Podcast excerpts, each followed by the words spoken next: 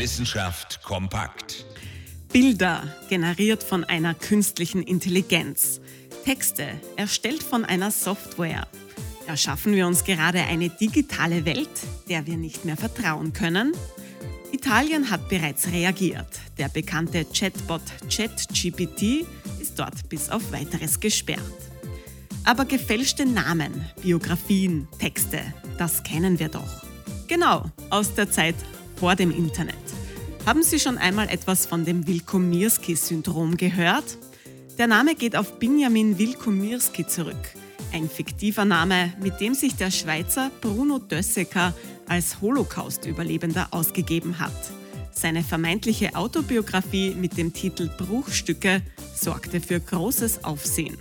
Zuerst bei der Erscheinung im Jahr 1995, dann noch einmal drei Jahre später. Wie sich herausstellt, entspricht das Buch nicht den historischen Tatsachen. Und das ist keine Seltenheit.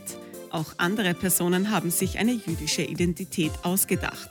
Zum Beispiel die Künstlerin Rosemarie Kochi, die ihre Kindheit im Konzentrationslager verbracht haben soll, was nachweisbar nicht stimmt.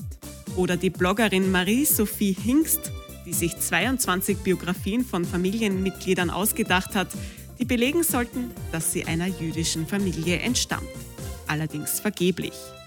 Das Wilkomirski-Syndrom, ein mitunter tragischer Appell an uns alle, immer wieder innezuhalten und zu hinterfragen, ist das überhaupt plausibel? Eine Haltung, gegen die nicht einmal die künstliche Intelligenz ankommen kann. Interessante Themen aus Naturwissenschaft und Technik.